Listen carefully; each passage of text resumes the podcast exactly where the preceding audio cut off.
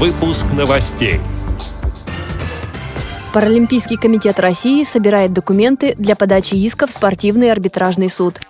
В Казани открылась выставка к 105-летию незрячего писателя, журналиста и общественного деятеля Шарифа Иникеева. Незрячие туристы из Нижегородской области побывали на экскурсии в Москве. В Кировской области состоялся туристический слет молодежи с инвалидностью. Далее об этом подробнее в студии Анастасия Худякова. Здравствуйте. Президент Паралимпийского комитета России Владимир Лукин заявил, что решение Международного паралимпийского комитета отстранить россиян от игр в Бразилии может вызвать раскол в движении. По информации агентства «Интерфакс», Паралимпийский комитет России обсуждает с Международным паралимпийским комитетом детали жалобы в спортивный арбитражный суд в Лозанне. Сейчас прорабатывается вопрос о подписании соответствующего соглашения. Когда именно будет подписан иск, пока не сообщается. Напомним, соревнования пройдут в Рио-де-Жанейро с 7 по 18 сентября. Информация об отстранении россиян появилась в это воскресенье, 7 августа. Причиной отстранения стал доклад независимой комиссии Всемирного антидопингового агентства под руководством Ричарда Макларена, в котором упоминались имена ряда российских паралимпийцев. Мы следим за развитием событий. Татарстане проходят мероприятия, посвященные 105-летию незрячего писателя, журналиста, просветителя и общественного деятеля Шарифа Иникеева.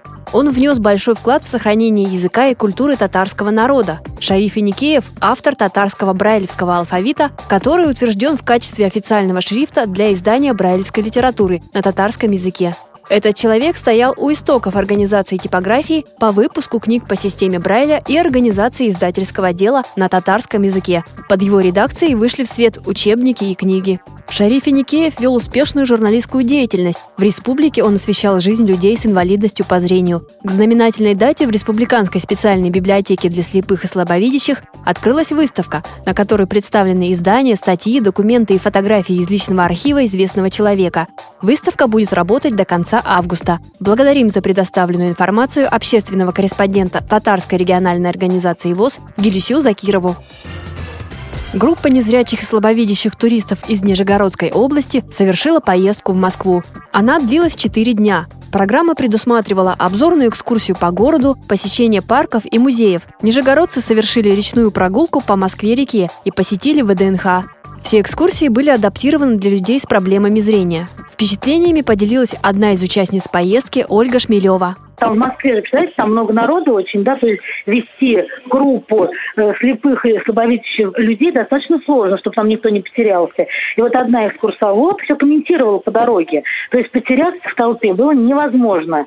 То есть все было на высоком уровне и правильно с точки зрения даже вот технического. Мало того, в музеях, вот внутри нам, что возможно, нам давали трогать. Кому, кому нужно, все могли трогать там все эти фонари, пушки, посуду, если старый английский двор. Это были специально организованные экскурсии с контактом. Я думаю, что сам человек э, вот так вот сходу, кто не имеет большого опыта путешествий, он вряд ли сможет вот так вот что-то посмотреть, вот так в легкую за такой достаточно короткий период времени. Поездка состоялась в рамках социального проекта «Мир без границ». Его реализует Нижегородский областной центр реабилитации инвалидов по зрению Камерата при поддержке фонда КАФ. В деревне Башарова Кировской области состоялся 13-й городской туристический слет «Радуга-2016». В нем участвовали молодые люди с инвалидностью, всего 70 человек, говорится на сайте правительства региона. Участники слета соревновались в спортивных конкурсах – дартс, легкоатлетическая эстафета, прыжки в длину, перетягивание каната, в туристической эстафете, а также в конкурсе обедов. Социальными партнерами турслета выступили индивидуальные предприниматели малого и среднего бизнеса, а также продовольственные, промышленные и транспортные предприятия областного центра, оказавшие благотворительную помощь. С этими и другими новостями вы можете познакомиться на сайте Радио ВОЗ. Мы будем рады рассказать о событиях в вашем регионе. Пишите нам по адресу новости собака ру. Всего доброго и до встречи!